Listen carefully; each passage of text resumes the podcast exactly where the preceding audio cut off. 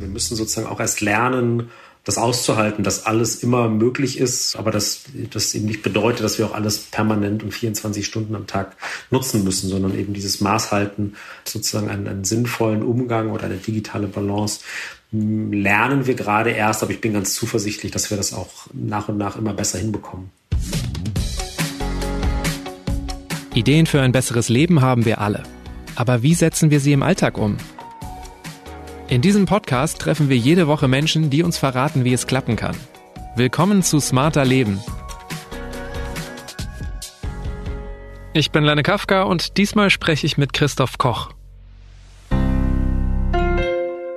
Der heutige Werbepartner ist der neue Peugeot 308, das neue Gesicht von Peugeot und der Start einer neuen Generation. Denn Peugeot hat sehr viel in Qualität und Materialanmutung investiert. Der neue 308 ist Finalist beim Car of the Year Award. Kunden haben die Wahl zwischen klassischen Verbrennern, Diesel und Benzin, zwei Plug-in-Hybrid-Varianten oder ab Frühjahr der Kombi-Version 308 SW. Weitere Infos auf Peugeot.de. Hallo, mein Name ist Christoph Koch. Ich bin Journalist und habe ein Buch darüber geschrieben, wie wir besser mit dem Smartphone im Alltag klarkommen können. Bezahlen, Fotos machen, Zeit verplempern, QR-Code scannen, lesen, hören oder nach dem Wetter gucken. Das sind alles Dinge, die ich mit meinem Smartphone mache, die sehr viele Menschen mit ihrem Smartphone machen. Für die meisten von uns ist es eben ganz schön wichtig geworden. Das Ladekabel zu Hause liegen lassen bei 23% Restakku, ja, wer mag das schon? Und wenn wir nicht aufpassen, bestimmt das Handy unser Leben mehr, als wir das eigentlich wollen. Christoph glaubt, dass wir verstehen müssen, warum wir so gern Zeit damit verbringen. Dann können wir unser Verhalten anpassen und auch wieder bewusster mit unserem Smartphone umgehen. Welche kleinen Tricks helfen, um auch dauerhaft in der digitalen Balance zu bleiben, erklärt er in dieser Folge.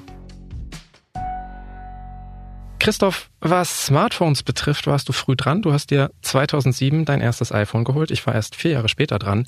War dir gleich klar, wie prägend dieses Gerät sein wird für dich, für die Gesellschaft, für uns alle? Also mir war, glaube ich, klar, das ist irgendwas Interessantes, aber dass das unser Leben so auf den Kopf stellen würde, ich behaupte sogar, das wusste nicht mal Steve Jobs. Also als er das Produkt damals ja angekündigt hat, ähm, hat er gesagt so, es ist ein mobiler Musikspieler, ein Telefon und ein Internetgerät. Also hat es selber so quasi als drittes noch so ein bisschen so, naja, und jetzt wissen wir ja nicht alle, das Smartphone ist eigentlich zum Telefonieren fast gar nicht mehr da, zum Musik vielleicht ein bisschen, aber eigentlich ist es eben ein Alleskönner in unserer Hosentasche. Du hast einen Selbstversuch gemacht. Du warst mal sechs Wochen offline. Das ist aber schon über zehn Jahre her. Auch da warst du echt früh dran. Genau, das war auch tatsächlich so eine Zeit, als das Internet noch sehr stationär war. Ähm, da war noch Sachen, gab es noch Sachen wie Wer kennt wen oder StudiVZ. Die Opas unter uns werden sich erinnern. Also genau, da hatte ich aber auch schon damals das Gefühl, ja, es kommt mit dieser neuen Technologie auch so eine Art Sogwirkung und eben Sucht ist immer ein großes Wort, deswegen bin ich da vorsichtig. Aber halt sozusagen, es fällt uns schwer, wenn wir einmal damit angefangen haben, ähm, dann wieder davon zu lassen oder es wieder ein bisschen zu reduzieren.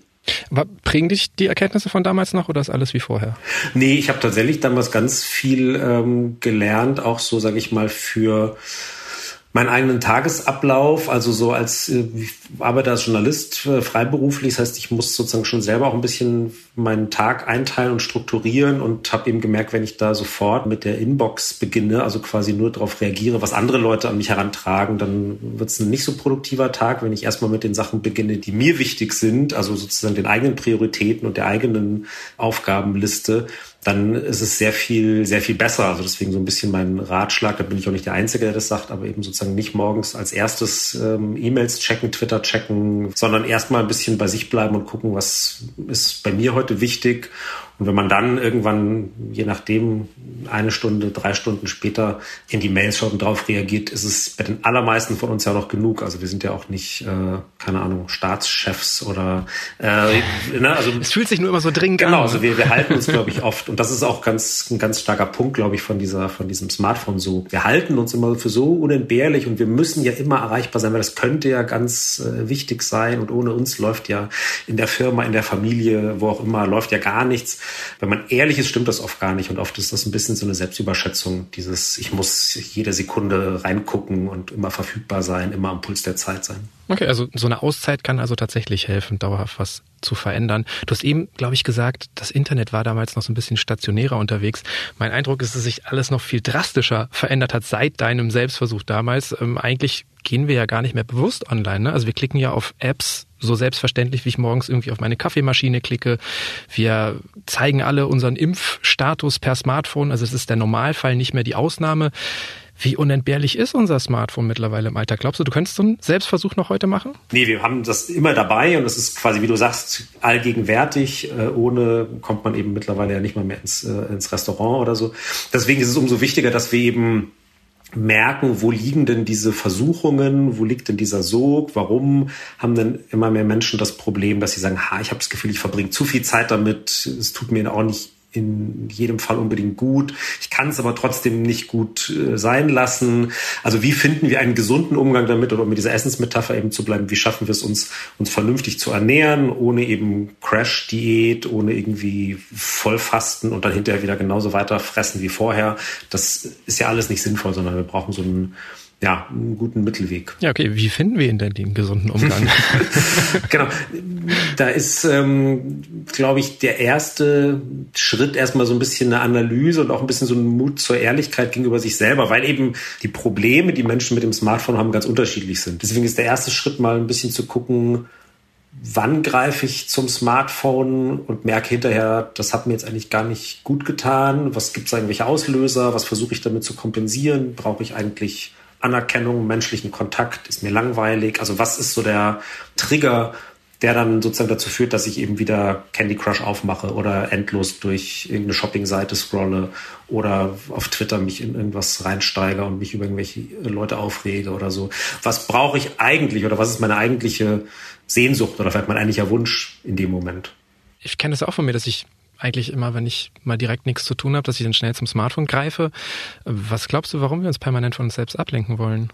Genau, es ist natürlich zum einen diese Verfügbarkeit. Also früher musste man ja auch mal auf den Bus warten und dann war es halt vielleicht auch tatsächlich ein bisschen langweilig. Das gibt es ja einfach nicht mehr. Also diese leere Zeit ist komplett verschwunden bin jetzt echt nicht der esoterische Typ, aber man hat vielleicht mal auch zu sich gefunden, konnte ein bisschen innehalten, konnte vielleicht auch was verarbeiten. Ich glaube, wir nehmen gerade alle wahnsinnig viel Informationen auf und uns fehlt oft die Zeit, diese Informationen zu durchdenken, sacken zu lassen ein bisschen das Wichtige vom Unwichtigen zu trennen, weil wir immer wieder Neues reinstopfen, immer wieder dieses ne, Pull down to refresh. Also wir ziehen immer wieder nach unten auf dem Smartphone, um neue Mails zu laden, neue Tweets, neue Fotos. Und das ist halt, ja, es ist immer da und es, ähm, da ist die Gehirnforschung ja auch mittlerweile relativ eindeutig. Es wird ähm, Dopamin ausgeschüttet, was wir auch erstmal als Menschen gut finden und was auch erstmal nicht, nicht schlimm ist, aber eben natürlich so wir wären dann tatsächlich auf eine Art, und wie gesagt, ich drücke mich um das Wort Sucht immer so ein bisschen rum, aber es ähm, ist tatsächlich mittlerweile auch bei den Psychologen eigentlich anerkannt, dass man nicht nur nach Dingen süchtig sein kann, also nach Stoffen wie Alkohol oder Drogen, anderen Drogen, sondern eben auch nach Verhaltensweisen, also dass sich auch sozusagen solche Sachen eben einschleifen können, wie immer, wenn ich traurig bin, ähm, spiele ich ein Spiel und dann bin ich zwar hinterher auch nicht richtig glücklich, aber ich bin zumindest für den Moment erstmal irgendwie abgelenkt oder ich muss mich nicht um was anderes kümmern, was mich vielleicht äh, irgendwie umtreibt oder beschäftigt oder negativ belastet. Das kann ich eben mit, mit Social Media zum Beispiel irgendwie so wegspülen.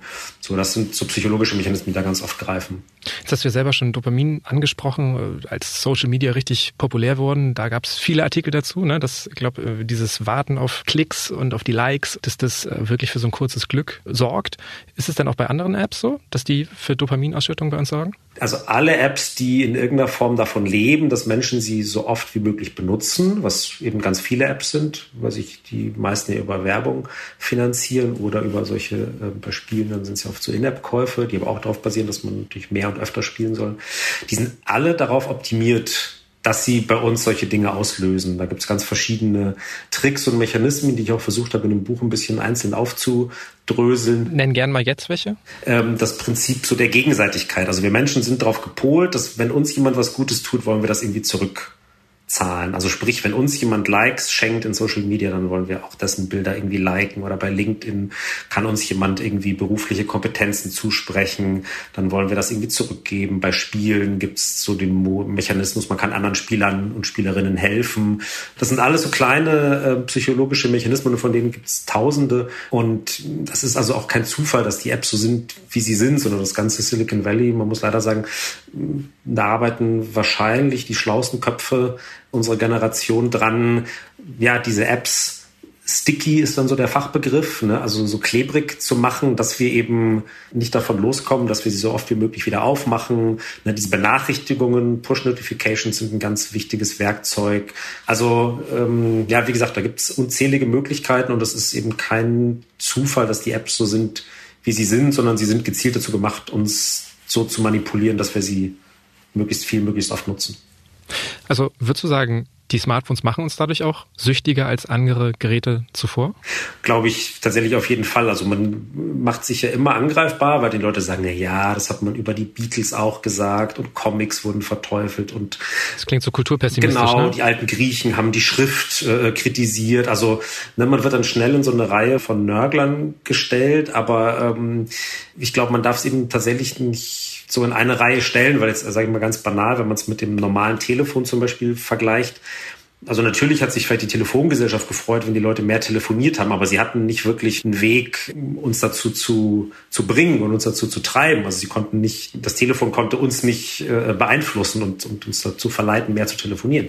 Das Smartphone ähm, kann das eben schon. Ja, gleichzeitig ähm, sozusagen geben wir ihm natürlich auch immer mehr Raum, weil, und das muss ich ja auch sagen, um eben nicht in die Technikpessimisten-Ecke gerückt zu werden, es ist ja auch unterm Strich natürlich eine ähm, großartige Erfindung und macht macht, ähm, macht das Leben besser, ermöglicht wahnsinnig viele Dinge.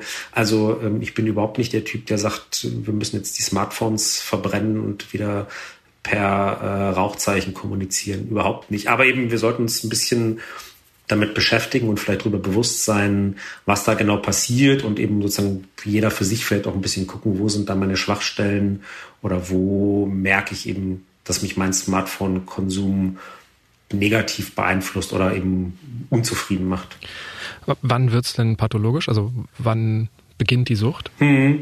Die Experten, mit denen ich gesprochen habe, eben aus den einschlägigen Kliniken, die sagen, dass eigentlich die Kriterien ganz ähnlich sind wie bei so diesen sogenannten stoffgebundenen Süchten, also Alkoholismus zum Beispiel oder Drogensucht oder eben vielleicht auch anderen Verhaltenssüchten wie, keine Ahnung, Shopping, Glücksspielsucht, Sexsucht und so weiter.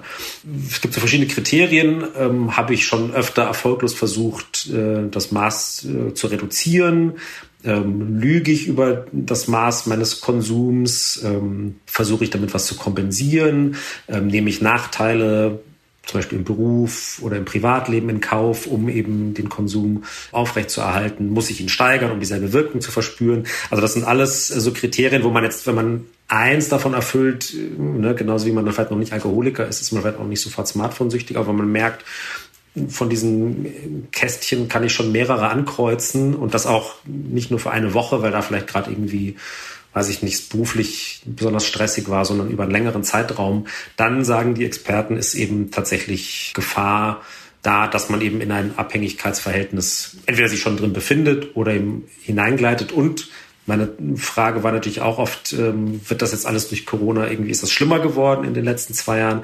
Und da wurde mir auch oft gesagt, ja, tatsächlich, dass da viele Leute, die vorher auf der Kippe waren, zum Beispiel, wirklich erst abgerutscht sind, weil zum Beispiel soziale Korrektive gefehlt haben, wie Arbeitsplatz oder ne, einfach sie weniger reale Kontakte mit Menschen hatten und so. Also dass es tatsächlich äh, ja in den letzten zwei Jahren sich das Problem sogar nochmal verschärft hat. Jetzt wird ja auch oft empfohlen, mal auf die eigene Nutzungsdauer zu schauen. Also gibt ja diese Bildschirmzeit. Ich finde es aber schwer, irgendwie das richtig einzuordnen. Ich frage mich immer, wie aktuell diese Empfehlung ist, weil ich habe jetzt mal geschaut, ich habe letzte Woche im Schnitt drei Stunden 24 am Tag äh, an meinem Smartphone verbracht. Ich weiß gar nicht, ob das viel oder wenig ist. Mir fällt aber sofort dabei ein, dass ich immer zum Einschlafen Podcasts höre und ich dann quasi einstelle, nach der Folge soll das aufhören, dann läuft das ja schon mal 60, 90 Minuten weiter, auch wenn ich schon schlafe. Ich mache Sport mit meinem Smartphone. Das sind immer schon mal am Tag 15 Minuten. Ja, ist sehr schwer dann irgendwie zu merken, ist das jetzt schon zu viel? Wie, wie finden wir das heraus? Das stimmt, deswegen bin ich auch so vorsichtig mit diesen, mit diesen Zeiten. Ne? Also oder auch manchmal den Klassiker, so dass Eltern fragen, was ist denn die richtige Zeit für mein Kind? Mein Kind ist jetzt acht, wie lange soll das ins Tablet gucken dürfen? Es gibt ja komplett unterschiedliche Arten von Internet und von Smartphone-Nutzung. Und natürlich würde man eben sagen, wenn ich, äh, keine Ahnung, im Park bin und mir dabei ein 30 Minuten Fitnessvideo angucke und dazu mitturne, ist es ja was vollkommen anderes als äh, jemand, der eben, keine Ahnung, eine halbe Stunde durch Twitter doomscrollt, wie man so schön sagt, und, ähm, und hinterher einen Hass auf die Welt äh, hat und das Gefühl hat, ähm, morgen ist eh alles am Ende. Also deswegen glaube ich, diese Zeit bringt nicht richtig uns weiter, sondern eher das, was ich vorher gesagt habe, ein bisschen, wenn ich plötzlich merke, oh, jetzt habe ich gerade irgendwie so eine, so eine Session hinter mir, habe eine halbe Stunde ins Smartphone geguckt, obwohl ich es eigentlich gar nicht wollte, fühle mich eben auch so ein bisschen, ja, keine Ahnung, wie nach so äh, drei Cheeseburgern in Folge, irgendwie so nicht richtig satt und aber auch nicht mehr hungrig, sondern irgendwie so, ja, ähm, was habe ich dann gerade gemacht? Warum habe ich es gemacht? Ähm, ne? Einfach, wenn es ein sehr unbewusstes Verhalten auch einfach ist, ne? Also wenn es irgendwie ganz also genau, wir sind ganz oft so auf Autopilot und ich äh, höre das immer wieder eben von Leuten. Genau dieses, ich hatte eigentlich eine Sache vor und vielleicht machen wir das sogar noch. Manchmal ist es aber sogar schon schneller, dass irgendwo so diese roten Möppel aufblinken, eben, ah, du hast hier neue Nachrichten oder irgendwas ist passiert. Und dann werden wir vielleicht sogar schon vor dem, was wir eigentlich machen wollten, abgelenkt. Oder dann spätestens, wenn wir nach dem Wetter geguckt haben, sehen wir, huch, äh, eben da ist noch eine, eine neue Nachricht. Und dann plötzlich setzt ein komischer Autopilot ein und, und wir eben so gehen von einem zum anderen und plötzlich eben, ja, wie gesagt, kriege ich eben immer wieder von Leuten erzählt, dass sie einfach sagen, ja, ist einfach ganz viel Zeit weg. Und da gibt's zumindest, ähm, und da ist man nochmal bei dieser, bei dieser Zeitmessung, die du angesprochen hast, die mittlerweile eben die, die Smartphone-Hersteller einbauen, da gibt's zumindest die Möglichkeit, dass man eben ja auch sehr dezidiert sagen kann, ich setze mir eine Sperre für Social-Media-Apps zum Beispiel 15 Minuten täglich und dann kommt zumindest eine Warnmeldung. Virtuelle Happy Hours an einem Freitag im Sommer um 5 Uhr. Das klingt nicht wirklich happy. Geben Sie Ihren Mitarbeitern lieber das, was sie tatsächlich brauchen. Zum Beispiel Laptops mit Intel vPro im Evo-Design. Die haben lange Akkulaufzeiten, besonders reaktionsschnelle Leistung und integrierte Sicherheitsfeatures, damit der Arbeitstag für Ihr Team wirklich besser wird. Weitere Informationen finden Sie auf intel.de slash worksbest. Es gibt also viele Gründe, warum wir so leicht in eine Smartphone-Dauernutzung geraten. Wenn wir unser Verhalten anpassen wollen, worauf kommt es dann besonders an? Genau, also ich glaube, und das habe ich auch versucht ähm, in, dem, in dem Buch, ich ja so eine 30-Tages-Challenge entworfen habe, die so ein bisschen schrittweise verschiedene Tricks und Tools und Werkzeuge an die Hand gibt. Vernunft, Verzicht erfordert sehr, sehr viel Selbstdisziplin und Willensstärke. Ich glaube, es kann sehr stark helfen, wenn man sich versucht, ein Ziel zu setzen, das positiv definiert ist. Wenn man zum Beispiel ein bisschen sagt, was habe ich denn früher zum Beispiel gemacht oder wofür hatte ich denn früher Zeit, was mir jetzt irgendwie fehlt. Also ich, ähm, ich spreche ja wirklich eben viel mit Leuten, weil ich mich seit über zehn Jahren mit dem Thema beschäftige und ganz viele sagen eben auch so, oh, ich habe früher habe ich ein Instrument gespielt oder, oder irgendwelche Hobbys gepflegt und ich komme aber nicht mehr dazu. Und wenn ich dann eben ein bisschen frage, na, wo geht denn die Zeit hin, dann ist eben ganz oft eben Smartphone natürlich das ist dann sehr diffus, bei manchen beruflich, bei manchen eben privat, aber ganz oft eben auch so, oh, ich bin dann abends irgendwie zu platt und dann kann ich halt eben noch so eine Stunde am Smartphone rumdaddeln. Dazu habe ich noch die Zeit, aber um jetzt Klavier zu üben oder Französisch äh, aufzufrischen, nicht mehr. Und da, wenn man es ein bisschen schafft, sich positive Ziele zu setzen, glaube ich, kann das helfen, ähm, sozusagen ein bisschen über dieses nur, ich sollte mal weniger äh, Social Media gucken, äh, irgendwie ein bisschen hinauszugehen. Wie viele andere ähm, empfiehlst du auch in deiner Challenge, ähm, sich möglichst analoge Geräte anzuschaffen, also ein Wecker zum Beispiel, um sich morgens wecken zu lassen, damit man nicht auch wieder gleich aufs Smartphone angewiesen ist. Ich finde den Punkt aber immer so schade. Das fühlt sich so deprimierend an. Das Tolle daran ist doch, dass wir von diesen Gegenständen befreit werden. Und andere Experte aus anderen Lebensbereichen würden sagen, ey, wir müssen minimalistischer leben, um glücklicher zu sein. Sind wir einfach noch nicht reif dafür? Wahrscheinlich. Also ich glaube tatsächlich auch, dass wir uns eben, und das ist ja das, das Verrückte, wenn man, wenn man sich anguckt, dass eben, ja, das Smartphone es ist, glaube ich, jetzt als wirklich als Gerät 15 Jahre alt, aber wenn man eigentlich so sich den Siegeszug anguckt und auch den Siegeszug von den großen Social Media Plattformen, reden wir, glaube ich, wirklich eher von zehn Jahren, wo das so im Mainstream angekommen ist. Und wenn man dann eben betrachtet, okay, zehn Jahre ist ja sozusagen der Geschichte der menschlichen Entwicklung ist das einfach nichts. Also ich glaube, wir sind tatsächlich jetzt gerade erst dabei, uns so dran zu gewöhnen. Was heißt das denn, diese eben permanente Vernetzung, eben auch die Möglichkeit sozusagen immer sofort mit allen Menschen in Kontakt zu treten, sofort äh, Zugriff auf, ja wirklich, muss man ja sagen, fast alles zu haben. Das überfordert uns, glaube ich, momentan noch ein bisschen und wir lernen gerade erst eben damit ähm, klarzukommen und wir müssen sozusagen auch erst lernen, das auszuhalten, dass alles immer möglich ist, aber dass das eben nicht bedeutet, dass wir auch alles permanent und 24 Stunden am Tag nutzen müssen, sondern eben dieses Maß halten, sozusagen einen, einen sinnvollen Umgang oder eine digitale Balance hm, lernen wir gerade erst, aber ich bin ganz zuversichtlich, dass wir das auch nach und nach immer besser hinbekommen. Was ich bei deiner Challenge eigentlich ganz interessant fand oder was mir da irgendwie erst so bewusst geworden ist, ähm, wir sind ja wirklich täglich mehrere Stunden am Smartphone, aber ich glaube, ich habe mich insgesamt erst 15 Minuten mit den Einstellungen meines Smartphones beschäftigt. Und da gibt es ja eigentlich tatsächlich auch viele Funktionen, die uns helfen könnten. Push-Benachrichtigungen oder Flugmodus, sowas kennt jeder, aber da gibt es echt noch viel mehr. Was findest du total hilfreich? Was mich tatsächlich überrascht hat oder was ich einen interessanten Hack sozusagen fand, war der sogenannte Schwarz-Weiß-Modus, ne, der glaube ich eigentlich auch ähm, wie, so, wie so Sprachsteuerung und so weiter eigentlich für, für Leute mit einem Handicap irgendwie gedacht äh, war.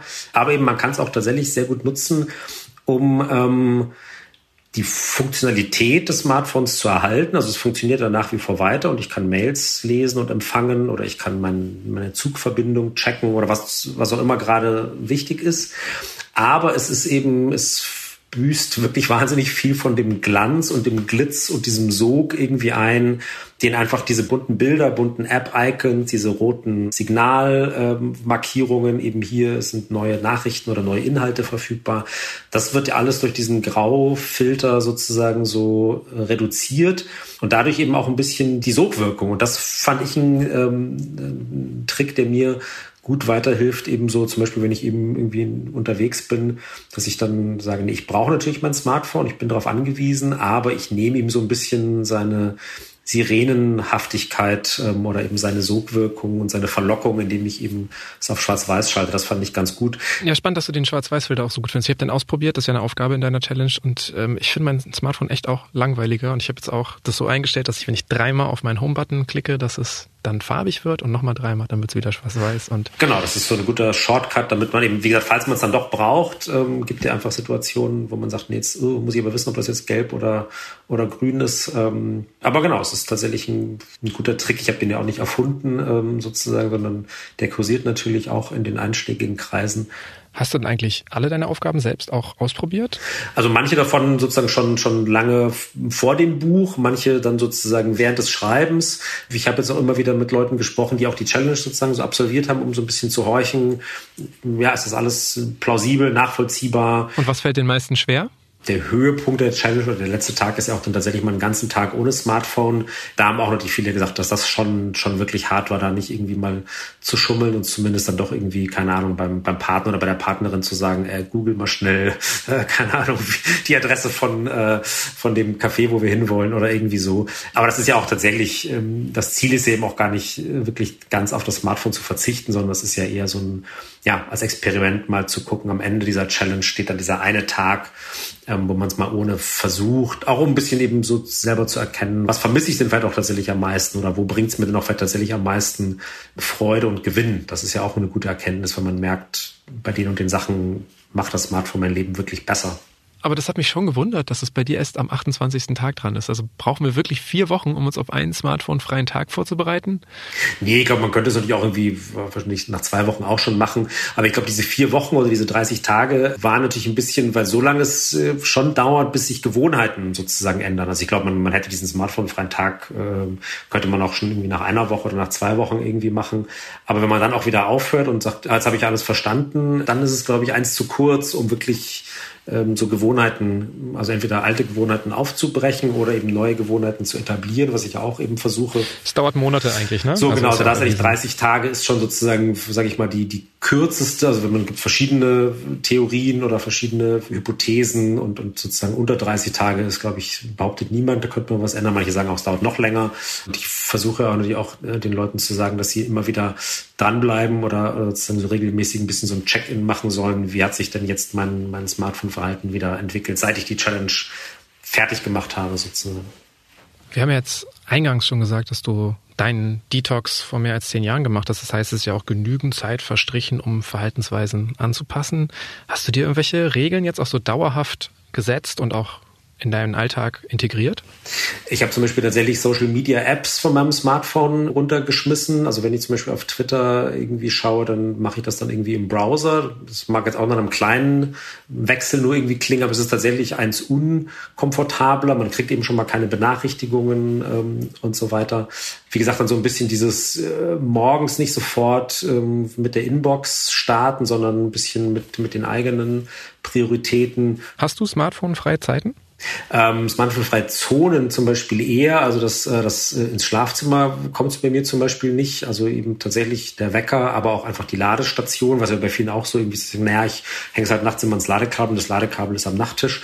Das habe ich sozusagen einfach irgendwann einmal umgebaut und seitdem ist das dann nicht mehr. Ich habe äh, sonst, sage ich mal, diese große Detox-Zeit, nochmal so 30 Tage ähm, würde ich wahrscheinlich, wenn ich ehrlich bin, auch nicht mehr schaffen. Also ist auch spätestens mit dem Corona-Nachweis schwierig, aber auch insgesamt, ich habe noch so kürzere, also ähm, ich gehe zum Beispiel irgendwie regelmäßig mit Freunden wandern für ein paar Tage, dann ist man irgendwann auf dem Berg, hat irgendwo ab einem gewissen Punkt eh kein Netz mehr, wenn man irgendwann an der äh, ersten Hütte irgendwie vorbei ist. Und das merke ich eben auch, das empfinden alle dann auch eigentlich als wahnsinnig wohltuend. Also zwar sind davor alle irgendwie noch so, könnte ich irgendwie nicht und oh, und ich brauche eben meine, meine Infos und, und meinen, keine Ahnung, Bundesliga-Ticker.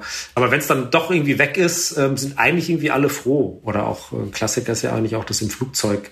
Ja, gerade das Thema Urlaub, ne? Also das ist ehrlich gesagt auch bei mir eine Regel, die ich schon sehr lange umsetze. Ich glaube auch tatsächlich irgendwie fast zehn Jahre, dass ich einfach im Urlaub nicht auf Mails, Textnachrichten, Sprachnachrichten antworte. Und mittlerweile wissen das auch die meisten meiner Freunde. Aber am Anfang kamen dann echt manchmal so, so leicht panische Nachfragen, ob alles okay ist, wenn ja. mal zwei, drei, vier Wochen raus war. Ähm, wie transparent müssen wir eigentlich heute damit umgehen? Was glaubst du, wie sind da auch deine Erfahrungen? Das ist tatsächlich, also das ähm, ist natürlich auch die Krux, weil eben so Kommunikation ja immer logischerweise mehrere Leute beinhaltet, mindestens zwei, manchmal natürlich auch irgendwie ganze Gruppen. Und ähm, wenn ich jetzt meine Ernährung verändere, dann ist das erstmal nur meine Entscheidung. Aber erstmal hat das mit niemandem anders was zu tun. Bei Kommunikation ist eben auch immer der, der andere betroffen. Aber klar, ich glaube, mein Ratschlag ist immer, das offen zu kommunizieren. Eben jetzt in deinem Fall, weiß ich nicht, ob du dann eine, eine Abwesenheitsnachricht äh, logischerweise irgendwie drin, dass sie das den Leuten zumindest irgendwie signalisiert. In den Mails schon, ne? Aber jetzt irgendwie bei WhatsApp natürlich nicht. Ja. Ähm. Oder auch natürlich, ich glaube, ein ganz wichtiges Feld ist ja auch im Beruf, ne? dass man natürlich innerhalb seines Teams oder seiner Kollegen, Kolleginnen schafft, natürlich auch ein bisschen klären muss, wann muss man erreichbar sein? Wie schnell muss man auf Dinge reagieren? Was ist eben am Wochenende nach Feierabend? Das sind alles irgendwie Sachen, wenn wir die nicht absprechen, dann glaube ich, kommen wir irgendwie immer mehr in so einen 24-7 Erreichbarkeitsstrudel. Ungewissheit ähm, in der Kommunikation ist, glaube ich, nie gut. Deswegen, ja, wenn man das schafft, das irgendwie klar zu kommunizieren oder eben, ja, sich dann in dem Fall deine Freunde dran gewöhnen, dass sie eben wissen, ah nee, okay, ähm, Len ist im Urlaub, äh, dann berührt er sich einfach nicht, aber das heißt auch nicht, dass ihm was passiert ist, sondern ist einfach so. Ähm, und das ist ja eigentlich auch gut. Also ich, ich äh, plädiere ja auch da total dafür. Also ich finde es ja eher schlimm, wenn dann sozusagen so die, die Leute im Urlaub sind und dann trotzdem ähm, irgendwie sozusagen so permanent irgendwie ins, ins Smartphone oder ins Tablet gucken und trotzdem noch eben berufliche Mails äh, beantworten, den Chibo Newsletter durchlesen, also und sich dann wundern, warum sie nicht, äh, nicht richtig entspannen können ja, ja. und nicht richtig äh, wegkommen aus ihrem Alltag, weil sie ja in ihrem digitalen Alltag genauso weitermachen wie vorher. Ja, ich frage mich auch immer manchmal, warum man irgendwie ans andere Ende der Welt fliegt, wenn man dann irgendwie immer nur gucken will, was zu Hause los ist. Ne? Genau, also das ist ja so ein bisschen schizophren, aber ja, lässt sich leider doch ganz oft der, der Fall. Inwiefern bist du selbst in deiner digitalen Balance, im digitalen Gleichgewicht? Da, also würde ich jetzt auch lügen, wenn ich sagen würde, ich habe das gemeistert und bin immer total zen und, und immer alles gut. Ich glaube tatsächlich, ich habe Social Media tatsächlich ganz gut im Griff auch eben mit so ein paar Tricks und, und Hacks. E-Mail ist, glaube ich, so mein, mein Kryptonit. Da, da würde es mir wahnsinnig schwer fallen, jetzt eben tatsächlich, wenn du sagen würdest, du musst nur mal einen Monat auf E-Mail verzichten. Das ähm, fände ich wahnsinnig, wahnsinnig hart. Also da muss ich zugeben, das ist sozusagen so mein, meine Lifeline. Darüber organisiere ich mein berufliches Leben, mein Privatleben. Aber also selbst da, wie gesagt, versuche ich nicht, ähm, also wie gesagt, A schon mal, weil ich das Smartphone eh schon vom Bett verbannt habe, aber auch sozusagen dann nicht gleich mit dem ersten Kaffee in die Mails zu gucken, sondern ja, erst eins später. Wie hat sich denn eigentlich deine Sicht auf Smartphone durch die ganze Arbeit an diesen Büchern verändert, ähm, durch dieses Auseinandersetzen mit Digital Detox, digitaler Balance. Weiß nicht, hast du es vielleicht auch neu zu schätzen gelernt? Also natürlich, ne, es gibt immer Momente, wo ich, wo ich irgendwie denke, so, okay, wow, eben so, du bist der Typ, der diese Bücher äh, geschrieben hat, die sich skeptisch damit auseinandersetzen. Jetzt bist du aber doch ganz dankbar, dass du deinen Impfpass da reinladen kannst oder eben, dass du äh, in einer fremden Stadt relativ unkompliziert was Gutes zu essen findest oder, oder ähm, wenn es nur Google so. Maps ist, ne? Oder so. So, genau, also dass ich da auch irgendwie denke, so, ey, eigentlich darfst du doch da gar nichts dagegen sagen. Aber gleichzeitig bin ich natürlich schon auch aufmerksamer geworden, eben für diese ganzen kleinen Nudges und Tricks und, und eben so kleine Manipulationsversuche, ähm, so dass ich da schon auch irgendwie merke, so, ah, okay, nee, das soll jetzt nicht überdramatisch klingen, aber es ist schon so ein ewiger Kampf letztlich um unsere Aufmerksamkeit, um unsere Brainpower, natürlich auch um unser Geld, aber ich glaube eben wirklich vor allem ähm, um, um unsere Aufmerksamkeit und um unsere Zeit, wo, wo einfach alle verschiedenen Apps und Anbieter drum, drum zerren. Es gibt ja dieses legendäre Zitat von, von dem Netflix-Gründer Reed Hastings, der eben, als er gefragt wurde, ob jetzt Disney oder Hulu oder wer seine größter Konkurrent ist, er meinte, nee, der größte Konkurrent von Netflix ist Schlaf. Und das war kein Gag, sondern das stimmt. Also jeder, der schon mal abends eben halt gesagt hat, oh nee, komm, eine Folge geht noch und am nächsten Tag gedacht hat, oh, uh, eben zwei Stunden mehr Schlaf und zwei Folgen weniger Legion wäre vielleicht auch gut gewesen. Der kennt das. Ähm, das gilt eben für, ja, für wirklich ganz, ganz viele Anbieter, dass die einfach eben tatsächlich sagen, so, nee, wir tun alles, um eben Nutzungszeit, Aufmerksamkeit, Brainpower von den Nutzern und Nutzerinnen eben äh, zu binden und anzuziehen. Ja, vielleicht sollte auch mein Ziel sein, mal wieder häufiger an den Schlaf zu denken. Aber ob ich wirklich im Schlafzimmer ganz auf mein Smartphone verzichten mag, ich bin da skeptisch. Immerhin habe ich mich nach dem Gespräch mit Christoph direkt mal von den Social Media Apps Clubhouse und Snapchat getrennt. Da bin ich also nicht mehr zu erreichen. Über Feedback, Anregungen oder Themenvorschläge freue ich mich aber trotzdem und zwar an smarterleben.spiegel.de. Und weitere Infos zum heutigen Thema inklusive der 30-Tage-Challenge gibt Christoph Koch in seinem Buch Digitale Balance mit smarter Handynutzung leichter Leben. Der Link steht wie immer in den Show Notes dieser Episode. Auch diesmal haben mich Marc Glücks und Olaf Häuser unterstützt. Die nächste Folge gibt's ab kommendem Samstag auf spiegel.de und überall dort, wo es Podcasts gibt. Das war's für heute. Tschüss, bis zum nächsten Mal.